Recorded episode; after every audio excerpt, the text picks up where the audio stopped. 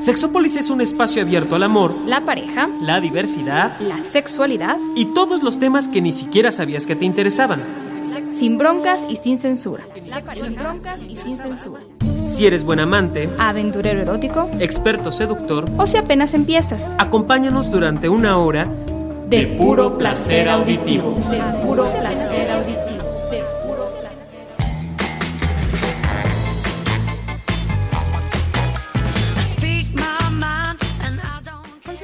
diferencia entre el amor y la obsesión? ¿Por qué algunas personas nos obsesionan? Queremos estar con ellos y con ellas y después no los podemos dejar. ¿Y, y cómo le hago? Porque yo quiero que mi ex regrese o mi ex quiere conmigo otra vez.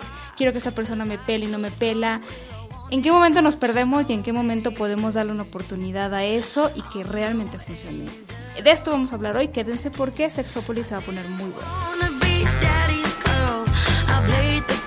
Hola, ¿qué tal? Bienvenidos y bienvenidas. Muy buenas noches. Eh, tengan todos una calurosa, lluviosa. Es que hay de todo en esta ciudad, pero sobre todo el día de hoy, mucha lluvia y mucho tráfico. Mi querido John. Terrible, o sea, del asco. Al menos. Por eso ¿sabes qué hablaba es, yo de ¿sabes ti, qué es lo sabía. bueno de, de- de estar en el tráfico, Paulina? Que puedo ir haciendo mis ejercicios de Kegel. Uh, claro, aprovecha cuando vas en el tráfico que estás detenida, que no puedes avanzar o que la, la lluvia está terrible, y empieza a hacerlos y bueno, el, el viaje se convierte en algo verdaderamente placentero. ¿Ejercicios de qué? Kegel. ¿Qué gel? Es para que fortalezcas el pene. Yo te que enseño a hacerlos con la algo adentro. con el pene. Ah, órale. Alguna vez hemos hablado ya de los ejercicios de Kegel para hombres. O sea, obvio que las mujeres lo hemos tocado y, y se puede encontrar muy fácil en el internet, pero, por ejemplo, Silvia de Bejar, en su libro de sexualidad femenina, le dedica una parte también a los ejercicios de Kegel en hombres. Y sí tiene que ver con levantar la toalla, no crean que estoy bromeando, pero sí, de alguna manera es fortalecer pues, todos los músculos de la región pélvica y, y para muchas personas eso ha ayudado, para otras no hace tanta diferencia. Ajá. Pero para otras sigue siendo algo muy importante y les cambió a lo mejor eh, mucho eh, lo que el placer que sienten y todo esto. Entonces, pues algún día le dedicaremos a eso, lo prometemos. Hoy vamos a hablar de pareja y del amor y la obsesión. A ver, introducción. Y aprovechando de que mi querido Jeremy Sánchez está aquí. ¿Cómo estás, Jeremy? Muy bien, muy bien, muy contento. Trae bueno, el medio pantalón triste. roto en una situación ¿Puedes? un poco... Este, si quieres levantar la pierna no hay problema. ¿eh? Sí, desde aquí te, te cuido muy bien. Sí. Se me rompió el pantalón. Ando. Bueno, ya les había platicado alguna vez que luego ando en estas bicis, las ecobicis. Ajá. Y este, en un movimiento como esos bruscos a la hora de bajarme, pues, oye, que se tronó. Oye, mi entonces, pantalón. eso quiere decir dos cosas. Una, o ya estaba muy viejo tu pantalón, o dos, ya subiste mucho de peso. O tenía una de las dos. tenía una erección. O tenías una erección. de- Bueno, es que el paquetazo que se carga el señor es de paquetazo. Este... Como no, muy buenas No, noches. no, creo que fue más bien circunstancial todo lo que acaba de pasar. Bueno, a ver, aprovechando que Jeremy está aquí, yo hace, hace un rato vi una película que busqué el título en español y luego la anoté y obviamente lo perdí, ¿no? Pero bueno, es una película que se llama Waiting for Forever. El- esperando, bueno, es que no lo puedo traducir porque está, está muy cañón, pero ahorita les digo cómo se llama en español. Pero es, es una historia que eh, yo cuando empecé a ver la película, yo no le apostaba mucho a la historia en general. De hecho, la vi en Netflix, o sea, no era como que fui al cine, ya tiene un rato, la pueden encontrar ahí. Y eh, más o menos la historia, no les cuento el final, solo la historia, es un chico que tiene una amistad de- desde la infancia con una chava a la cual él admira mucho y quiere mucho porque en la infancia se apoyaron, jugaron juntos, eran muy buenos amigos, eran mejores amigos y después ella se va a vivir otro estado y entonces cada quien sigue por su lado aparentemente porque él sigue enganchado con la idea de que algún día se va a casar con ella. De hecho, la primera escena es él contando la historia que él ha generado en su mente sobre el amor que siente por esta chava y, y la manera en la que él le va a pedir matrimonio y la manera en la que ella va a aceptar, a pesar de que no se han visto en 15 años. Entonces, eh, la película realmente no es, no es chistoso, o sea, tiene sus momentos, pero es más bien un drama que busca entender qué pasa cuando el amor es, es este esta situación en nuestra cabeza que solo existe ahí y que, y que la vemos de una manera que ciertamente no la ven los demás. ¿Qué pasa cuando el amor es para nosotros una realidad que no es para los demás? ¿Y qué pasa cuando tenemos que asumir la pérdida de alguien a quien amamos, o cuando estamos con alguien a quien amamos y no nos sentimos del todo bien, ni suficientes, ni adecuados, y no nos podemos sentir a gusto. Algo pasa con nosotros y con nosotras que no tiene nada que ver con la otra persona, sino con lo que nosotros aportamos a esa relación. Entonces hoy vamos a hablar de eso en nombre de todas las personas, sobre todo mujeres, pero hombres y mujeres que me han preguntado cómo le hago para que esta persona me pele. Quiero decirles, y lo primero que yo les contesto es, no hay manera de que tú hagas que alguien quiera algo que no quiere hacer. Te puedes acercar a la persona, puedes conversar con la persona, yo siempre les digo, por favor, conoce a esa persona, porque ya está claro que a ti esa persona te gusta. Entonces tú quieres, en tu cabeza ya ha pasado muchas cosas que tú quieres que se hagan realidad en la vida real, la redundancia, y eh, no, ni siquiera te has dado la oportunidad de saber si lo que tú tienes en la cabeza y que crees que representa a esa persona es una realidad. Es que eh, me parece que desde allí parte de la obsesión, Pau, porque, ay, ubiquemos, porque mucha gente utiliza el término, es que estás obsesionada u obsesionado. Ubiquemos la, la terminología para empezar. Obsesivo u obsesionado, obsesionada es un pensamiento constante, recurrente, que puede eh, generar algún tipo de ansiedad por sí mismo. Entonces, si tú estás como en esta parte del que me hable, que me vea, que me mire, que salga conmigo, que regrese, que esté, eso es un pensamiento obsesivo hacia una persona y lo que va a generar precisamente es ansiedad o angustia o las dos. Claro, estás concentrado completamente o concentrada en la otra persona, en lo que tú necesitas, quieres o, o sientes que necesitas de esa otra persona. Aunque ni siquiera sabes en realidad lo que quieres de esa persona. ¿Me explico? O sea, es nada más algo que tú necesitas, algo que tú requieres, algo que estás como o- eh, pe- pegado como moco, literal, a que la persona te resuelva, pero no sé si la persona te lo va a dar, no como tú lo quieres o como quizá lo buscas. Estás muy callado, mi Jeremy. Es que- ¿Estás escuchando? ¿Estás aprendiendo? Estoy aprendiendo. Estoy aprendiendo de la obsesión. Es que, ¿sabes? A mí me, me pasaba con, con la gente que me escribía y que yo... Eran como preguntas rápidas, o sea, escritas y respuesta, ¿no? Yo algo que les decía es que... eh, a, ver si, a ver si logro poner en palabras coherentes mi idea. Cuando de repente te gusta una persona, ¿no? Vamos a suponer, esta es una chava que quiere con un chavo. Vamos a ponerlo así. Ajá. Y entonces ella, ya les decía yo, a lo mejor lo ve como el amor de su vida, no se ha acercado a conocer a esa persona, entonces tampoco sabe si es el amor de su vida. Tampoco creo que le esté dando la oportunidad de conocer, de, de conocerse mutuamente. Y yo lo que les decía es lo siguiente. Cuando tú, vamos a suponer que ella lo invita a salir y él acepta, ¿no? Entonces, ella ya está completa y absolutamente enamorada de él él ya ahí no tiene ningún papel en el juego de la seducción. O sea, él va a ir a una cita, o sea, imagínense que llega alguien y les dice, tú eres el amor de mi vida, sal conmigo, ¿no? Entonces, eso, bueno, podría ser muy romántico, pero parte de lo que, de lo que resulta interesante en este asunto de enamorarse y de la seducción es precisamente este juego y lo que yo voy aportando, ¿no? Si ustedes han salido en una cita, pues seguramente porque esto ya se sabe que son hombres y mujeres, buscas qué ponerte, este, a dónde ir, eliges un buen lugar, eliges, incluso quieres verte bien, quieres sacar tu mejor plática, casi nadie saca el cobre, como decimos en México, o su lado negativo en esa primera cita, y es parte del juego de la seducción. Pero si yo me estoy arreglando y sé que esa persona ya decidió, ya decretó que yo soy esa persona en su vida, no importa que me ponga, bueno, hasta flojera me va a dar a arreglarme, porque ya no, o sea, yo ya no aporto nada. Ya no, esa persona ya no va a escuchar lo que yo tengo que decir, ni cuál es mi programa favorito, ni qué espero de la vida, porque esa persona ya decretó que yo soy para, esa- para él o para ella. Y entonces ya no importa, yo, yo ya no aporto aquí, ¿no? O sea, yo ya no puedo seducir, ya no puedo decir, a ver si le, si le gustó a la primera cita, eh, a ver qué oportunidad tengo para un contacto físico en ese momento. Esto, esto es de la seducción de lo que hemos hablado. Yo ya no tengo participación, porque entonces ya esa persona decretó que, o sea, ya no me está viendo, eso es a lo que me refiero, ya no me está viendo. Yo creo que es. Está viendo no la sé, idea que tiene de mí. Sí, exactamente. Como su expectativa que ya se hizo en la cabecita. Chaqueta O sea, mental. Ajá. um, lo que sea, ¿no? Te empiezas a salir con la persona y tú ya generaste, como no sacó el cobre, pues tú ya generaste tu historieta en la cabeza. Muy bonita, muy acá, la tipa es, o, la, el tipo es súper a todo dar, y pues lo tienes así como que en el pedestal más alto del mundo. Es que tú no vas a dejar mentir, porque bueno, Jeremy y yo tenemos un amigo en común que justo, conocido, que justo eh, fue mi caso, yo lo viví así, ¿no? Eh, me dijo, yo este, sé todo de ti, bueno, es lo que él creía. Ay, no, qué miedo. y quiero, quiero estar contigo. Entonces yo le decía, pero yo no sé nada de ti. O sea, ¿qué te parece si, si nos conocemos? Y entonces él insistía en decir, yo sé todo de ti, quiero todo contigo y sé que eres la mujer para mí.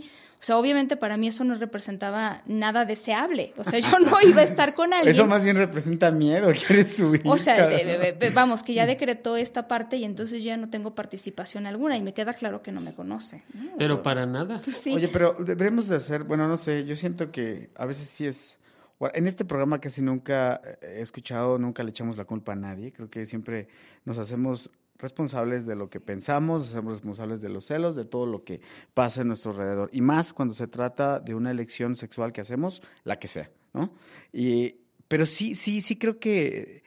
Creo que viene el problema desde el núcleo, ¿no? Familiar. Creo que el problema Sí. radica ahí desde el momento en el que tú ves, o sea, nadie te lo tiene que decir, lo tienes ahí en tu casa y desde el momento en el que empieza a hacer esta situación de tú eres mía, tú eres mía, tú eres mía, y empiezas a ver el tipo de celos, o sea, tú sabes que tu papá le pone el cuerno a tu mamá, ¿no? Tú lo sabes. Ay, y qué entonces, fuerte. ¿sabes? Tiene que tú ser lo ese sabes, no, sí, es que esa es la mayoría de la... Creo que la mayoría de la gente lo ha vivido, si la que no, pues obviamente qué, padre, pero sabes que tu papá le pone... Y cuando llega a la casa, es como que pues el papá pues hay que respetarlo, ¿no? Hay que tenerle ese respeto, hay que darle como toda la pleitesía, es el papá, aún que la esposa, este, pues hasta reciba sus chingadas, porque eso es como parte de, ¿no? Y entonces tú dices, empiezas a ver eso y entonces tú dices, ok, yo empiezo a salir con alguien o le invito a salir y eso, y desde ahí se te empieza a generar que esa persona es única tuya. Pero por lo que, o sea, la neta creo que la culpa sí es a veces de los papás, ¿no? Del núcleo familiar en el que vivimos, porque eso tú, cre- como tú lo viste, o sea, a que cada que darle, pues aquí el papá, aunque le ponga el cuerno a la mamá, la, la mamá tiene que estar ahí, ¿no?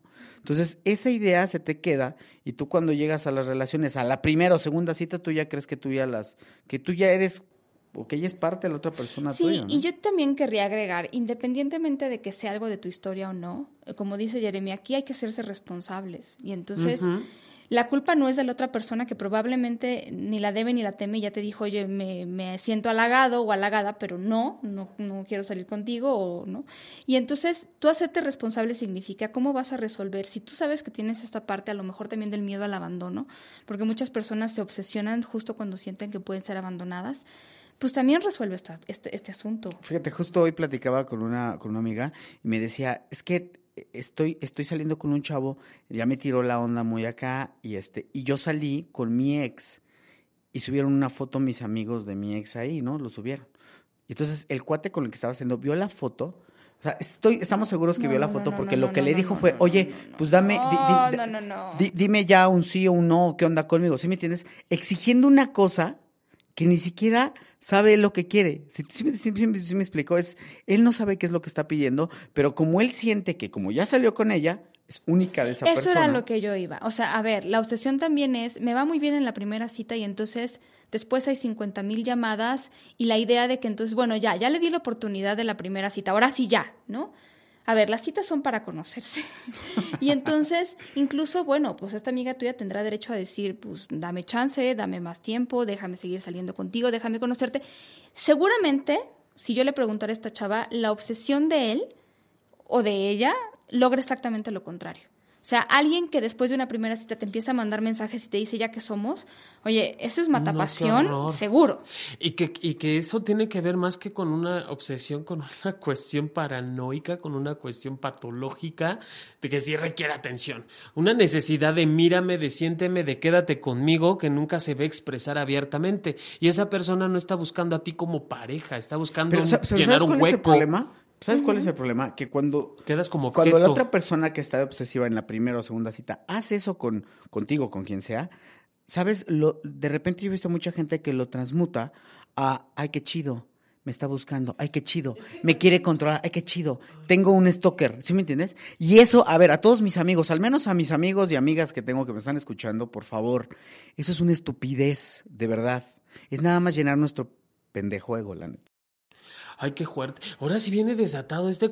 Ya ni yo, ¿te das cuenta, Pau? No, espérate, todavía Pero- no llegamos, estamos empezando No, ahorita con que la plática. entiendo, pero en- sí, en entiendo las la salidas, emoción, en la- entiendo en la... la- emoción de la salida y luego nosotros en el programa hemos hablado de cómo los hombres y las mujeres no nos ponemos de acuerdo, aunque sean dos hombres, tampoco se ponen de acuerdo, en cuándo es bueno mandar un mensaje, en qué momento y cuántos mensajes. O sea, a lo mejor yo me muero de ganas igual que la otra persona porque nos encantamos en esa primera cita y a veces esperamos porque no queremos parecer muy, no sé, desesperados, lo que sea. Y eso también ayuda a, a este juego de la seducción.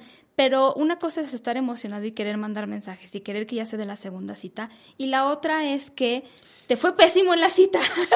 Ajá, y aún así estás buscando a la persona porque sientes que es para ti. Ya lo dijiste. O que tú decidiste y no fue una decisión de pareja, no fue una decisión entre los dos, fue una decisión de una sola persona porque te la pasaste bomba.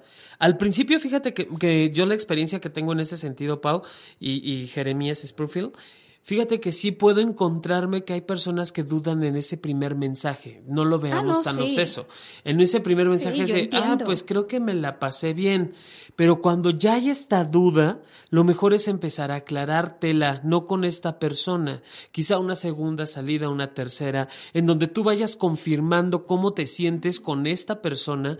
Quizás sea lo más conveniente. Ahora, tampoco te hagas como esta parte del del paranoico, en donde estés pensando que ya con todas las personas que salgas, lo primero que van a querer es el, o, o que traen el, el vestido de novia en la cajuela, o que ya traen amarrado el, el- el anillo de compromiso para dártelo. O Sí, porque existen los extremistas, ¿no? Por O sea, una supuesto. gente que no quiere que. A la primera es como que si me quieres tantito o veo tantito alguna luz roja de que eres un obsesivo, me paro y me voy. Tampoco. También se vale un poquito, también, o sea, ustedes como como espacio vayan midiendo el agua a los camotes, ¿no? Claro. Sí, eh, inviten a salir o acérquense a la persona que les guste y vean si realmente es esa persona. Nosotros hemos hablado de investigaciones que en los hombres y las mujeres dicen, me hubiera gustado acercarme a esa persona que por pena no me acerqué, no invité a salir. Entonces, vale la pena que lo hagan. Sin embargo, precisamente cuando ustedes invitan, es, es acuérdense, es un juego de la seducción, de conocimiento, de intercambio, en el que van a poder tener la oportunidad de conocerse, de ver cómo se sienten también con esa persona y, y todas estas cuestiones que luego se pueden volver focos rojos. Si eh, la persona, y eso se los he dicho alguna vez, si les dicen no estoy preparado para vivir una relación, porque a lo mejor yo acepté salir contigo, me caes muy bien, pero no estoy preparado, preparada, créanle. Sí, por favor. ¿Sabes en ese momento sal No, corriendo. ¿Sabes qué siempre te dicen? ¿Sabes que no estoy listo para una relación? Y, piensa, y pensamos, eh, no le gusto. Sí, seguramente no le gusto. O, o, o espérate, peor, ¿no? Es como de, no, ahorita que me conozca bien, sí, se va a enamorar y vas a ver que sí. Ahorita sí, ya va a cambiar su idea. Es que de las dos no sé cuál es la peor. Porque una me habla, sí, una me habla a mí perfectamente de, a ver, güey, no, no somos monedita de oro y no tienes por qué gustarle a todo el mundo. A esta persona no le agradaste, qué chido, qué bueno, punto, corta. No es una bronca tuya, es de la otra persona literal. Y en la otra me suena así de, ay, no, qué miedo. Ahora, hay- o sea, hay- eso de obligar a alguien a conocerme, qué miedo. Sí, sí, sí. Conóceme. Es que soy muy chido, conóceme. Eso me suena, híjole, no mejor Pero me. ¿sabes cómo pasa Porque que está muy fuerte mi yo ya decidí esa pe- que esa persona va a ser para mí, hago todo para que esa persona salga conmigo y a lo mejor en el Inter estoy junto a la persona que realmente es para mí y no la estoy viendo. No la estoy viendo porque mis ojos están por otro lado. Sí, yo también entiendo que cuando te enamoras o te enamoras, o sea, que a lo mejor la persona con la que quieres salir ya tenía rato, o ya tienes rato como sondeándola o viéndola, lo que tú quieras, no andas ahí estoqueando a la persona, está bien, digo, no hay bronca. La, bronca comienza desde el momento en el que tú ya estás haciéndote tus castillos en la cabeza y no solo eso, quieres que la otra persona funcione a través de lo que tú estás pensando. O sea, güey, hoy nos vamos a ir a cenar, de ahí nos vamos a ir al cine y nos la vamos a posar fabuloso. Desde ahí ya tu expectativa está mal, porque a lo mejor la otra persona está de, híjole, no tengo ni siquiera dinero para invitarle a esta tarada. Y a lo mejor nada más me alcanza para la cena. Y entonces la otra pobre dijo, no, pues no, nada más me invitó a este, la cena, va al cine, no. Ay, híjole, pues yo creo que no le gustó. Y empiezas, ¿no? Con Sí, te- te- vuelas. Te vas, te vas, te vas.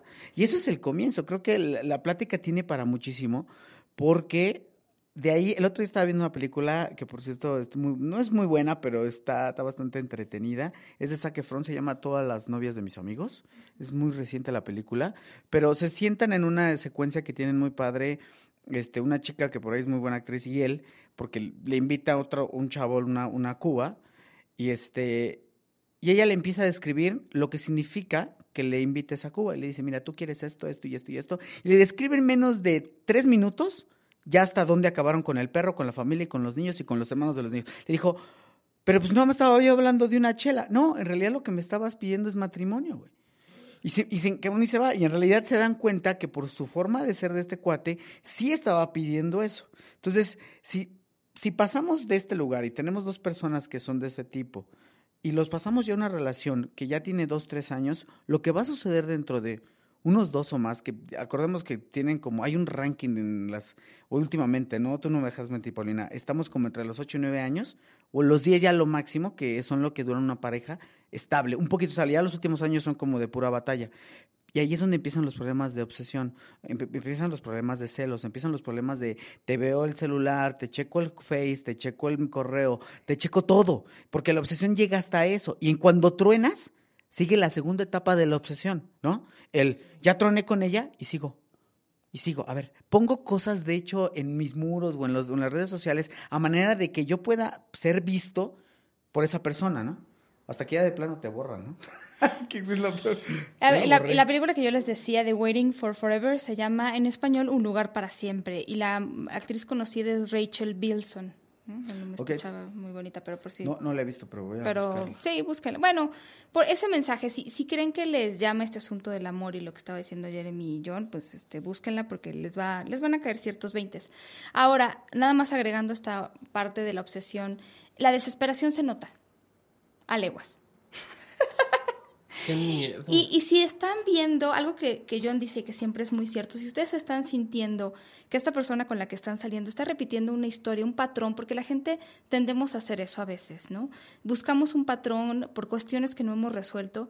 Si están viendo que se acerca lo mismo de siempre, John siempre ha dicho, si ya te sabes el final de la película, ¿por qué esperas que sea distinto?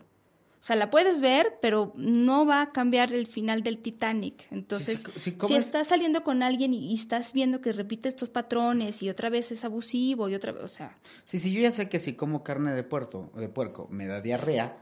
Y creo que en la ¿Para qué segunda o tercera vez no me va a dar diarrea. No, estás equivocado. Sí te vas a ir al baño corriendo, estúpido.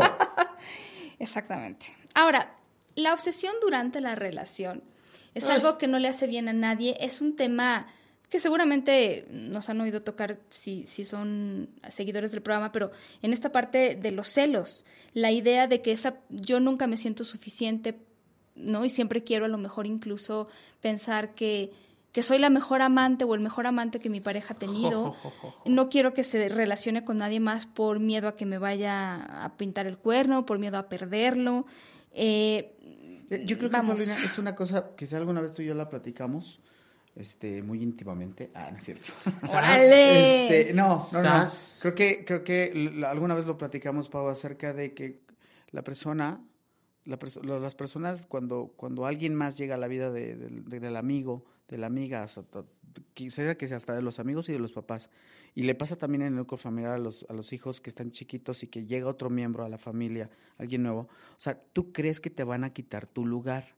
Si alguien más ves que empieza a salir tu, tu novia con alguien o que de repente le cae muy bien a alguien o llega y te dice, ay, conocí a esta persona y me cayó súper bien. Y, hasta es mujer, y a lo mejor ella ni siquiera es gay ni nada, pero así te empieza a hacer de, me va a quitar el lugar que yo tengo o en el corazón de esa persona, ¿no? Entonces, creo que es un medio, es un miedo que es bastante normal, creo que es muy normal y muy común que sintamos eso, ¿no? La idea es lo que algún día llegaste a comentar, Pau, este es poder, poder sobrellevarlo, poder superarlo y, por ejemplo, si tu pareja te está- Trabajarlo, ¿no? O sea- trabajarlo, confiar, este, y entender que esa parte es importante en una relación. Empiezas a desconfiar de todo y la relación se va a terminar. Qué miedo. Alguna vez hablamos, y para eso invitamos también, y algún día la volveremos a invitar a la psicóloga Rocío Sánchez, de estas relaciones codependientes. Entonces, ah, las hablaremos, pero cuando de repente nos obsesionamos con alguien, eh, incluso la obsesión de cambiar a la otra persona pasa.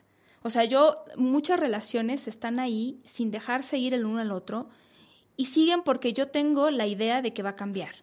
o porque la relación va a cambiar, o porque él va a aceptar lo que le estoy diciendo, porque se va a dar cuenta de tal cosa. Eso también se convierte en una obsesión. Se convierte en la idea, la obsesión es cambiar esa, esa relación y, como decía John, cambiar el final de la película, aunque todo esté en tu contra. Y entonces es una relación que probablemente ya no esté funcionando, probablemente ya no tenga que existir y no estamos cerrando ningún, ningún ciclo porque estamos ahí eh, buscando, aferrados ni siquiera a la relación, ni a la persona, ni a lo que siento sobre la relación, sino a lo que yo quiero que sea, ¿no? Casi, casi por orgullo. O sea, crea- Sí, yo, yo fíjate que tengo una pregunta para ustedes que son especialistas en, en- en este tipo de temas que también influyen cosas emocionales, psicológicas. Este, ¿tendrías, ¿tendrías que mostrarte en las primeras citas como eres para que no exista este tipo de obsesión? O sea, ser como más o Es remarcar. que no, yo creo que no puede sería una ser. solución. No Es- puedes no. y tampoco es deseado. O sea, tú socialmente no, hablando no. tampoco vas a, o sea, O sea, llegar a echarte un pedo en la primera cita, ya lo sé. No, pero que- ser más como, como tú eres. lo que no ¿no? puede, lo que no debes hacer es fingir algo que no eres. Sí. eh, eh, Y en guardar información importante Oye, Claro. que debiste de haber dicho desde la desde primera primer, vez. desde el primer Oye, pero si soy Claro. un pedorro. Pero- pues ya A ver, vale. no, es que Jeremy va mucho más allá. Vamos, vamos a ponerlo y no en una relación de pareja.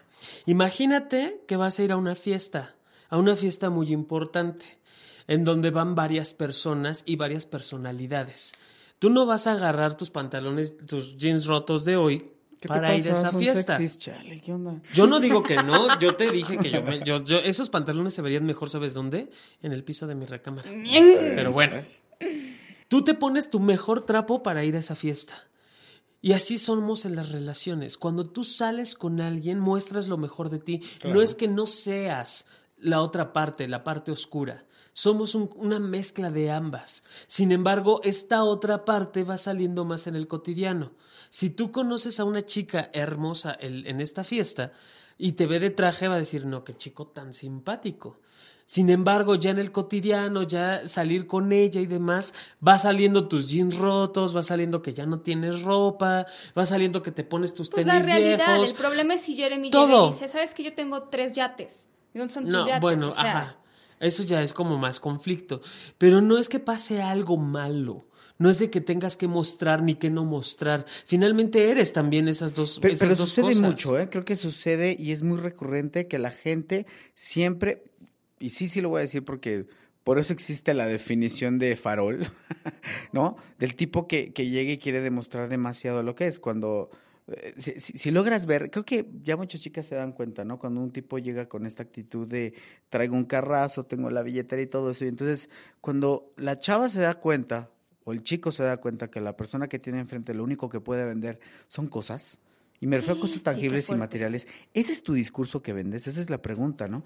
Porque desde ahí empieza una, una obsesión. Esta persona trae todos los focos rojos para hacer una obsesión con la persona que agarre o con la que se empate. Sí, hay gente que está en esas relaciones precisamente porque ignora los focos rojos. Fíjate que leía el otro, bueno, a lo mejor este, no sé qué tanto, pero enamórate de mi lado oscuro, de mi lado malvado, del que nadie le gusta, porque del otro cualquiera se enamora. Uh, Órale. No, eso pero es muy fuerte. No, sí, porque ahora lo que ustedes están diciendo es que tengas un equilibrio entre ese el dark side, ¿no?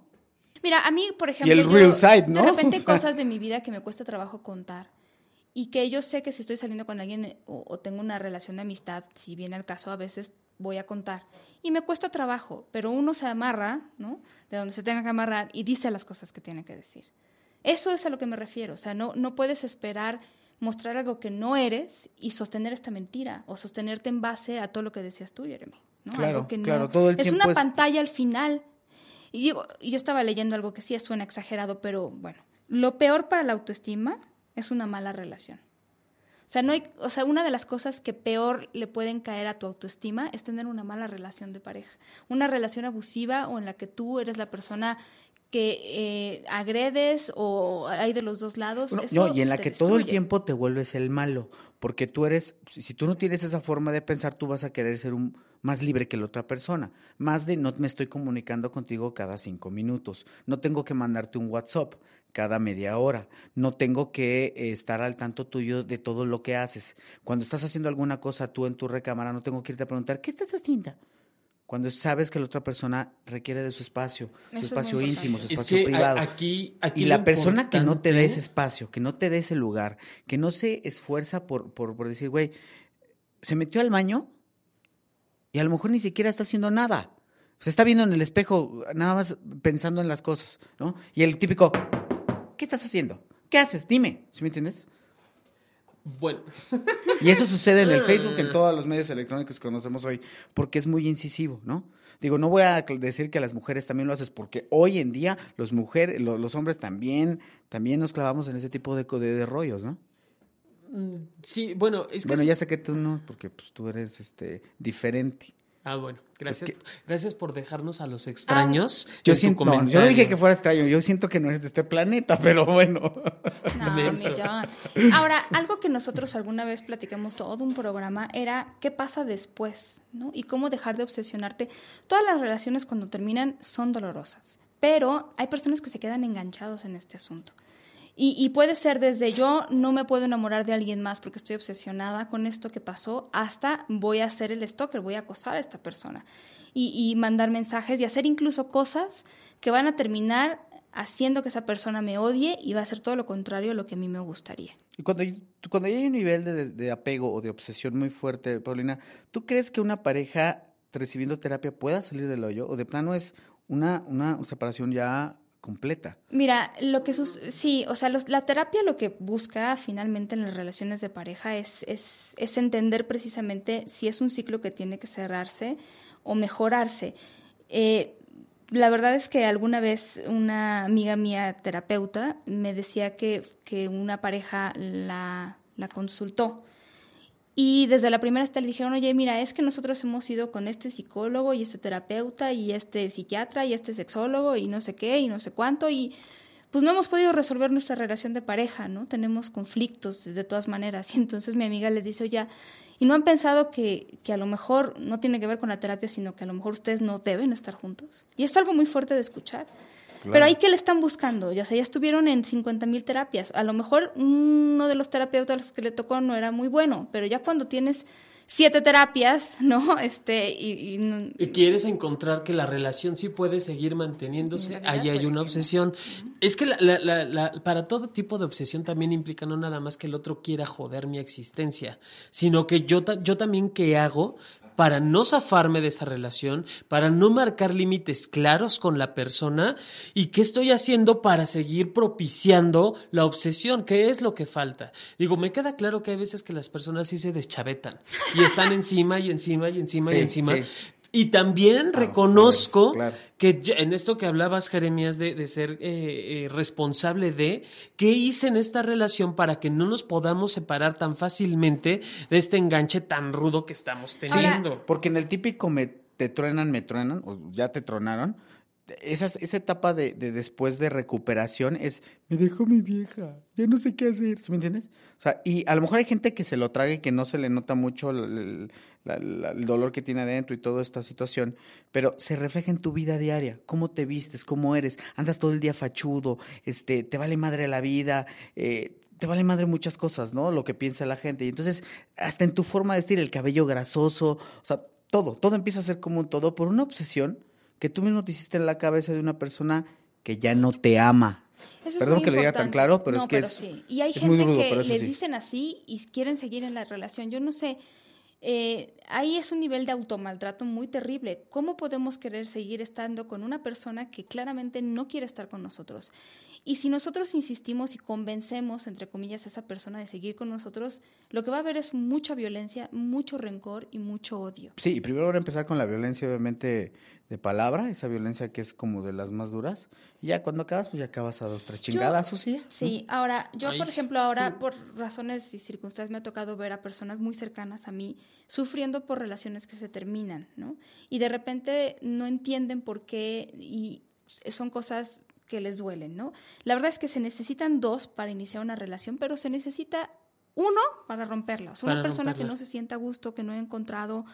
Y a veces no hay una razón, porque yo siento estas amistades mías como buscando la razón, ¿no? Es que no hay ninguna razón importante, pues para ti puede no serlo, pero para la otra persona claramente lo es. Por supuesto. Yo- yo y recuerdo- no hay una, a veces ni siquiera hay una razón tan tangible como un sentimiento generalizado. Yo recuerdo una palabrita muy, muy, este, es, es una palabrita que te obliga a que te quedes en la relación. Te dicen, más bien es una frase entera, eres muy, es que tú eres muy egoísta. Le estás diciendo a la persona que estás, en- que tienes enfrente, es que ya no te amo, ya no siento nada. Eres un egoísta. Tú eres un egoísta. ¿Sí me entiendes? O sí me amas, pero... lo Y que eso que no es lo que hace que te quedes, porque te meten como una culpa. Y la frasecita de eres un egoísta. Vincularse desde la culpa, ¿sabes a quién le pasa? A las personas que se vinculan con víctimas. O sea, si yo soy una víctima, hago que tú te, o sea, si yo tomo este papel de víctima, hago que tú te vincules desde la culpa. Claro. Porque entonces yo me, yo me tiro, ¿no? Mi Sí. dolor y mi sufrir y mi todo es culpa tuya. Y entonces aquí vuelvo a lo mismo, ¿para qué compras la culpa? Si yo Sí. ya detecté que también eres una Te persona enganchas. que, te engan- que, que se engancha desde, la, desde el ser tapete, yo les digo, si ya sabes que te engancha esa parte, ¿para qué te compras la culpa? Sí, y, es, y además es como muy claro, o va siendo cada vez más claro, no hay esta capacidad de responsabilizarse, obviamente la persona va a generar esta parte obsesiva, obviamente va a generar este conflicto dentro de la misma relación de tal manera que no te muevas, que te quedes estático. Y la con mejor él- manera de seguir sufriendo lo mismo es repetir la misma receta. O sea, si yo termino una relación y todo lo veo desde el lado de la otra persona, no es que a mí me hizo, me dijo, pobre de mí porque yo di todo y entonces la otra persona, eso es tomar un papel de víctima. Y entonces, inmediatamente, si tú no hiciste nada mal, no hay nada que corregir. La siguiente relación va a terminar igual tú vas a seguir cometiendo los mismos errores que no eres capaz de revisar para ti. Entonces, obviamente, eh, aquí se trata de que tú te des un momento para pensar qué cosas pudiste haber hecho diferente desde no me vuelvo a comprar la culpa o no me vuelvo a victimizar. Y ojo, estamos diciendo reflexionar, no obsesionarse. Es reflexionar para ti de repente, ¿no? Y aquí quiero ser como muy enfático ahora que tocas el tema, Pau. Porque también pasa de que es que todos son iguales o siempre me consigo el mismo modelo de Pues, pareja. eh, pues sí. Sí, y Porque como decía Rocío Sánchez, mi amiga, te pongo 100 y, y- y vas a escoger justo el que menos te conviene. Hay gente así. Sí, y también Escoja su huevón. Ah, si le sale trabajador, se lo cambiamos. Espérame, que va más allá también. Va mucho más allá porque muchas veces no es que reaccionen igual. Tú desde tu experiencia generas o acomodas que la persona reaccione como tú ya sabes que debe de reaccionar, pero no es que todos seamos iguales. Empre- aprender a encontrar las diferencias aún estando en una situación similar, eso va a hacer también que vayas rompiendo precisamente con estas ideas absurdas de que me salen o me compro siempre el mismo modelo. Sí, Pero a- aprender a, a identificarlas, como dices, Sí. y a lidiar con ellas o trabajarlas, si es que es el caso. Si no se puede, pues no se puede. Y ojo ya. con la profecía cumplida, porque esto que dice Jonathan, entonces yo, por ejemplo, a mí tengo esta situación de víctima, de a mí me- dejan, a mí me abandonan, yo doy todo y entonces hago cosas en la relación que puede estar yendo muy bien para alejar a esa persona y entonces decir, claro, ¿ven? ¿Ven? ¿Ven? Yo tenía razón. ¿O el ¿no? ves? ¿Ves? O sea, ¿Ves cómo eres un egoísta? ¿Ves?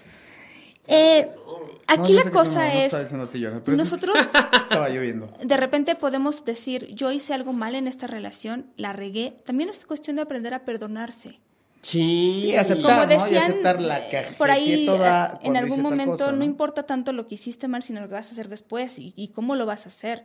O sea, cómo vas a enmendar y, hacer que este error cuente y sea de aprendizaje y sea para motivarte y para ser mejor persona o hacer mejores relaciones. Oye, y esto es una pregunta que a lo mejor suena un poco tonta, pero creo que es importante. ¿Se vale decir perdón cuando sabes que fuiste una persona obsesiva? ¿Se vale pedir perdón?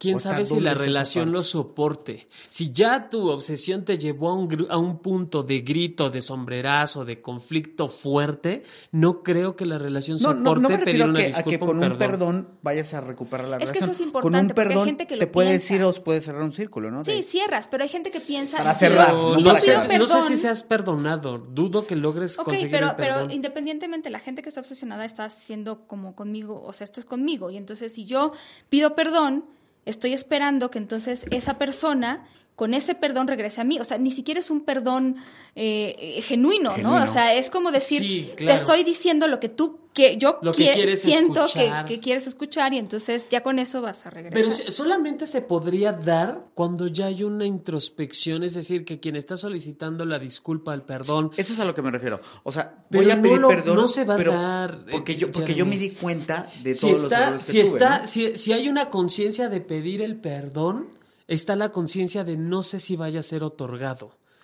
Y no te no se vuelve una obsesión entonces el perdóname, perdóname, Sí, perdóname. siempre pensamos que los per... Tiene mucha razón, Jonathan. Siempre pensamos que cuando pedimos perdón y nos dicen sí te perdono, creemos Es que ya estamos como del otro lado. ¿no? Por favor, ¿lo Y puedes no. repetir? ¿Lo puedes repetir? Porque perdonar no significa en este momento las cosas van a cambiar. Gracias. Exactamente. Gracias, gracias. Exacto, Por eso. sí, sí, sí. Y, y eso es lo que de repente, también cuando nos toca estar del otro lado, no entendemos. Nos cuesta mucho trabajo decir, bueno, ¿me perdonas? Lo que debemos de contestar es, no, no te perdono, güey. Deja que pase un año y a ver si ya se me bajó el coraje, el rencor, todo lo que te tengo, porque cada vez que pienso que te la estabas chutando a la otra vieja o al otro güey, Es que no sé, es que no sé, no sé. Porque mira, si, si, si, si se da esta parte del decirte no te perdono, me da la impresión que hay más, más cosas de trasfondo. No, pero sí, Sí. sí es en este sentido de de repente, a ver, estás genuinamente pidiendo perdón. ¿Y para qué estás pidiendo perdón? Yo les quiero decir a estas personas que ya están terminando la relación, estamos hablando de, de la última obsesión, por decirlo así, no les ayuda a salir adelante estar guardando expectativas de cosas que van a pasar. Es que si yo le pido perdón, es que si cambio, la persona va a regresar. Eso no les ayuda. Es un dolor muy grande que pasa, como cualquier crisis en la vida, después de un tiempo determinado, siempre y cuando tú te des a la tarea de que esto también termine, vayas cerrando tú también tus ciclos, te des tu tiempo, platiques con alguien para asimilarlo, puedes escribir, puedes contárselo a una amiga, ir a terapia, todas estas cosas te pueden ayudar a dejarlo atrás. Pero estar diciendo si hago esto, si lo sigo, si la, la acoso, si le mando mensajes, si le pido perdón, eso es estar todavía teniendo la herida abierta a fuerza de estarla, ¿no? metiéndole el dedito. Metiéndole ¿no? el dedo, ajá. Metiéndole el dedo. A ver, a- no quiero que se cierre porque me gusta el dolor. Porque No, o sea, no lo decimos. Qué mal, qué mal que te quedes enganchado. O sea, entender que, que las cuestiones del perdón, entender que las cuestiones del terminó la relación de pareja es proceso, neta, es lo más complicado que la gente puede entender. Sí, puede durar años. Se ¿eh? quiere, se quiere lo inmediato. Incluso hasta esto que dices sabiamente de no te va a dar el perdón ahorita, ni quién sabe en un año, quién sabe en cuánto tiempo. Porque depende, claro, depende de, de- de la autenticidad también de la persona que lo vive, de qué hizo para enojarse tanto que no marcó límites.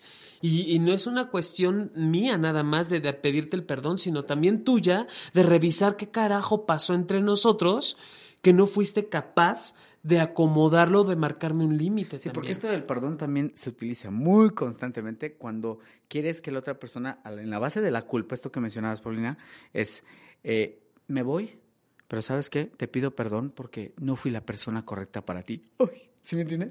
No, bueno, sí, ay, dramas. Eso es. Y luego se acerca la amiga así de no manches, y no le Ahora, vas a dar una oportunidad. Eres el amor de mi vida. A ver, Ah. yo quiero decirles algo que lo he, lo he mencionado antes en otros programas y que es una de las cosas que a mí más trabajo, más dolor me ha costado entender y aceptar. El amor, queridos y queridas, no es suficiente para, para estar con una persona. Porque también hay gente que me dice, pero es que yo lo amo, es que la amo, ¿por qué se va? Bueno, tú amas a esa persona y probablemente esa persona te ame si tuvieron algo significativo haya todavía un sentimiento involucrado, pero eso no significa que tengan que estar juntos. A veces las circunstancias de vida, los planes de vida, las personalidades, muchas cosas interfieren en una relación. Exactamente. Amar es un componente súper bueno, pero querer que esa persona se quede conmigo porque es que yo la amo, o sea, pues la amarás, pero... Exactamente. El amar es no es la solución, es una posible, una posible vía, una posible posibilidad, una posible, un caminito diferente, pero hay muchos. Pueden escogerle, puedes buscarle por acá, puedes buscarle por, Hay infinidades de cosas que puedes hacer para, para lidiar con una situación de esa manera. Y más cuando tú eres el que estás perpetrando el daño, cuando tú eres la persona que está busque, y busque, y busque y que no dejas que la, que la herida se cierre, ¿no? Porque siempre estamos como, ya me dejó, ya se fue y buscamos cómo darle como Híjole. Y ya, no estás ni siquiera teniendo contacto con la persona, pero tú mismo estás como dándole vueltas en la cabeza. ¿Quién sabe por, por qué seríamos así? ¿Por qué quieres saber la verdad? No sé, por así, pues. Porque hemos aprendido, bueno, no sé si hemos y no sé si todos, pero la, la mayoría de la gente ha aprendido a vivir el amor a partir, o la- a vivir la vida a partir del sufrimiento. Porque nuestra cultura mexicana, por decirlo de alguna manera, y mucha latinoamericana también, ha aprendido, y eso se, se va dando, se ve mucho en los cuerpos. Se va entendiendo que entre más sufrido sea el asunto, más eh, fácil llegas a la gloria o más fácil llegas a, a un Que punto san- eh, de santificación, casi, casi, por supuesto. Y es lo que todas las santas telenovelas nos venden.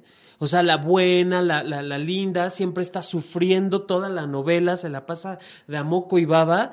Y la villana, quiero entrecomillar, la mala de la novela, es la que se la pasa bomba. Al final siempre le va mal a la que se la pasa bomba. Y eso, y eso va perpetuando de no, yo tengo que ser la buena. Y pocas veces se asume este lado negativo o esta parte de la oscuridad del ser. Pocas veces. Sí. Blancanieves es una pinche alcohólica, ¿sabían?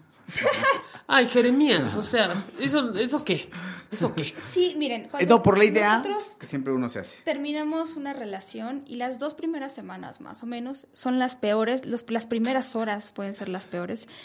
Eh, a partir de ahí, digo, como decía Jeremy, a veces de verdad nos descuidamos, yo les diría no lo hagan. A partir de ahí las cosas van cambiando. Tenemos días muy buenos, donde, donde sentimos que vamos a salir adelante, tenemos días menos buenos, tenemos días malos, y ese es más o menos un proceso natural que se va dando y tiene que ir progresando. Eh, si ustedes no ven que con los meses esto va progresando y, peor, va empeorando, busquen ayuda. Esto eh, probablemente requiera de alguna visión objetiva, externa, para que vayan ustedes esto, perdonándose, asimilando y entendiendo.